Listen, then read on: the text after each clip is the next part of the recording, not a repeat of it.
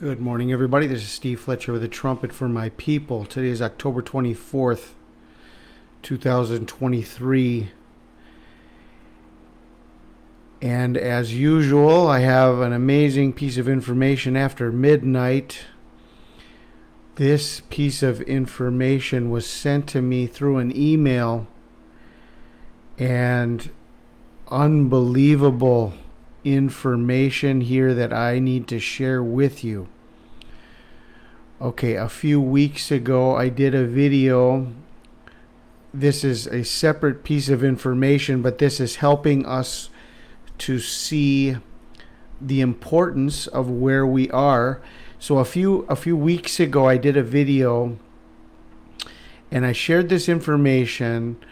A person was led to calculate one chapter per month from the rebirth of Israel.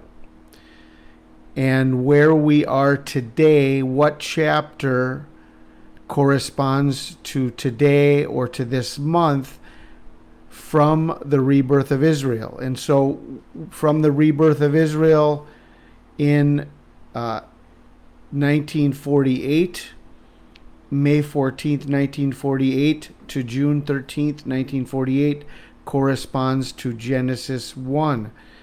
Taking this, going one chapter per month, bringing us to where we are now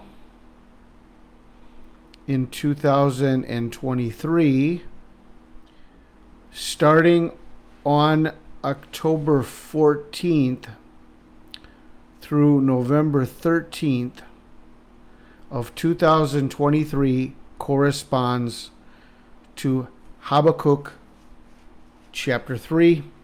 Okay? Habakkuk chapter 3. Okay?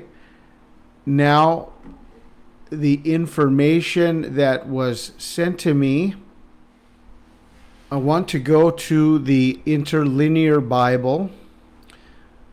I'll leave a link for you from BibleHub.com. This is the interlinear Bible, and what this does, it gives us the uh, the English text connected to the Hebrew text and connected to the Strong's number corresponding to each word. Okay. The, the, Strong's number corresponding to each word. Okay, and so if we look through the numbers, if we look through the numbers, the first thing that stands out here is we have 216 and 1961 together. Okay, this is also together from Genesis chapter 1. 216 1961 and then there was light, okay?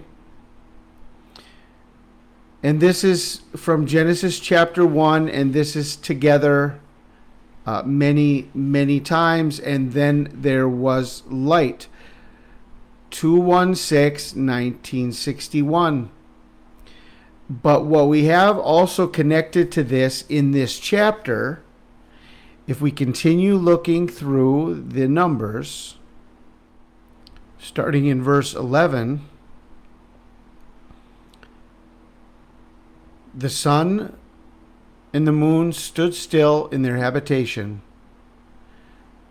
At the light of your arrows they went, at the shining, glittering of your spear.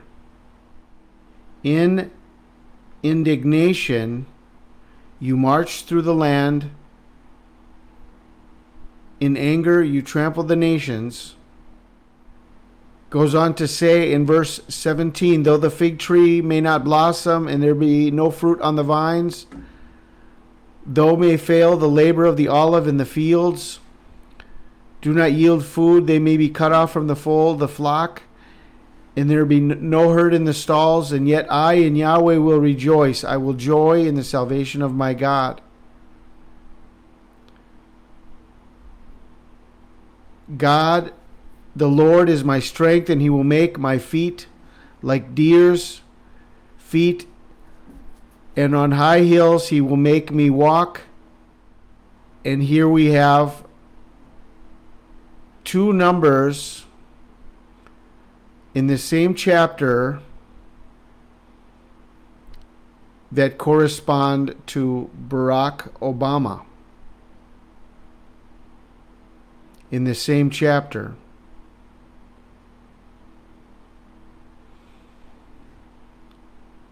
Up here in verse 11.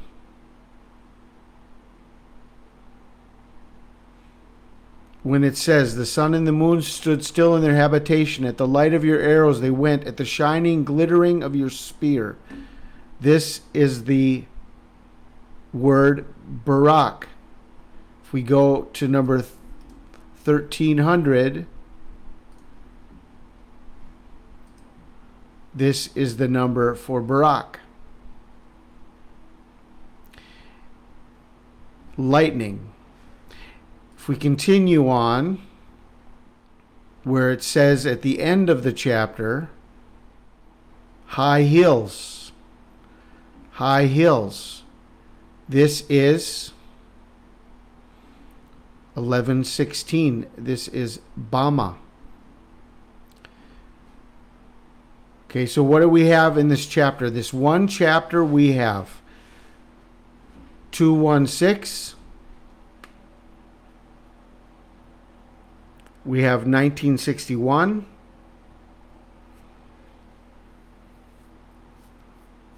We have 1300, which is the number of Barak. And we have 1116, which is the number of Bama. So I went and I searched this. And this is the only chapter in the entire Old Testament Hebrew where all these numbers are used in one chapter. You have the year of Obama's birth. You have the day of Obama's birth. You have the actual name of Barak 1300 Lightning, and you have the last name of Bama.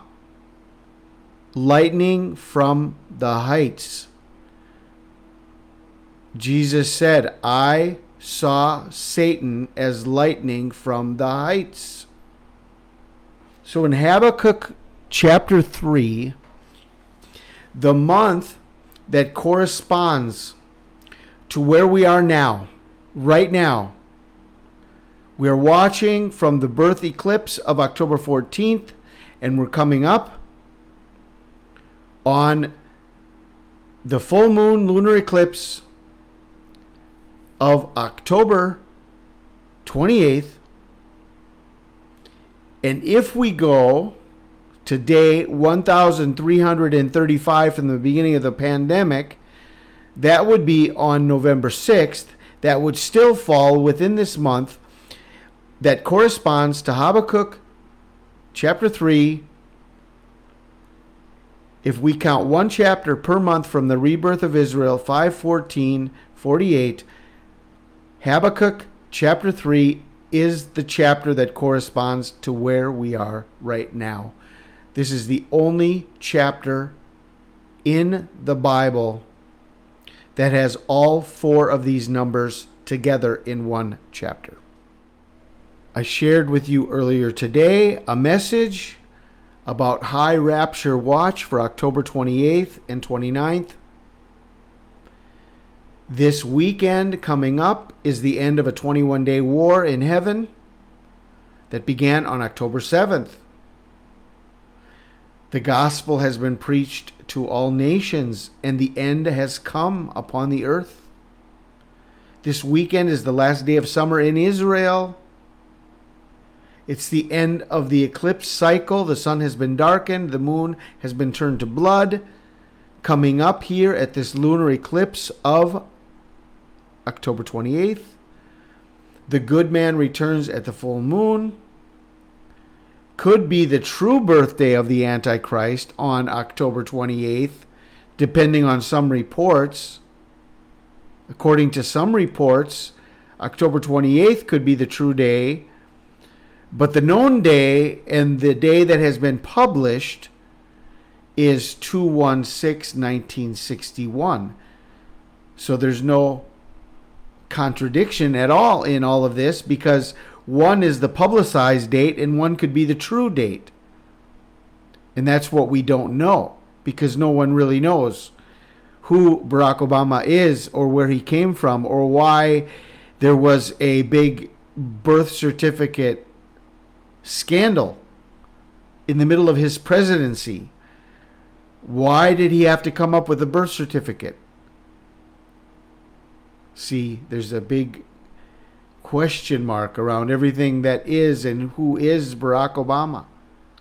And now I'm showing you this very important fact and very important detail that the only time all four of these numbers are used in one chapter is in Habakkuk chapter 3, and that is the chapter that corresponds to the month we are in right now 1961, 216, 1300, and 1116.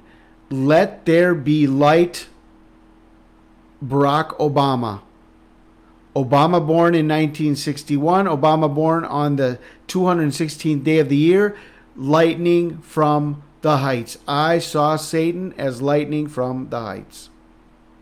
I pray this information helps you and gives you a greater reason to do more research and to do more study on where we are and on who this man of sin really is that we have been sharing with you since 2013. I personally have been sharing with you since 2013 Barack Obama is the Antichrist. I have never wavered. I have never tried to look at another situation or another person because this was revealed to me. And the information keeps coming in over and over again and confirms and confirms and confirms who this man is. For those of you who didn't see it, today I didn't document it, but there was information in the news today. Barack Obama gives his opinion about what is happening in Israel and what Israel should do. Like we care what Ob- what Obama thinks. Well, anyway, just as Donald Trump confirmed about a week or so ago, Barack Obama is Joe Biden's boss. Okay. So if that means anything, who is running the show in Israel? The United States goes in there and tells them what to do and how to do it, and they can do a they can do a uh, they can do the war or they cannot do the war or they can do the ground invasion or they can't do the ground invasion or when who's manipulating this? But their number one supporter, the United States. Okay. And Barack Obama's behind everything. So who's controlling Israel? Well, the Antichrist the Antichrist is controlling Israel. And it's been that way ever since he's been in power. Ever since he went to Israel back in 2013, went back to Israel in 2016. Okay. And now we have all of this coming in on this one chapter, this pivotal chapter that corresponds to the month we're in right now. Is this the month of the rapture? That is what we are watching for. Is this the month of the rapture? Are we here right now where Satan will be incarnated in the host body that has been prepared? Barack Obama, lightning from the heights. I pray you guys are blessed. This is Steve Fletcher with a trumpet for my people, the sign of his coming revealed.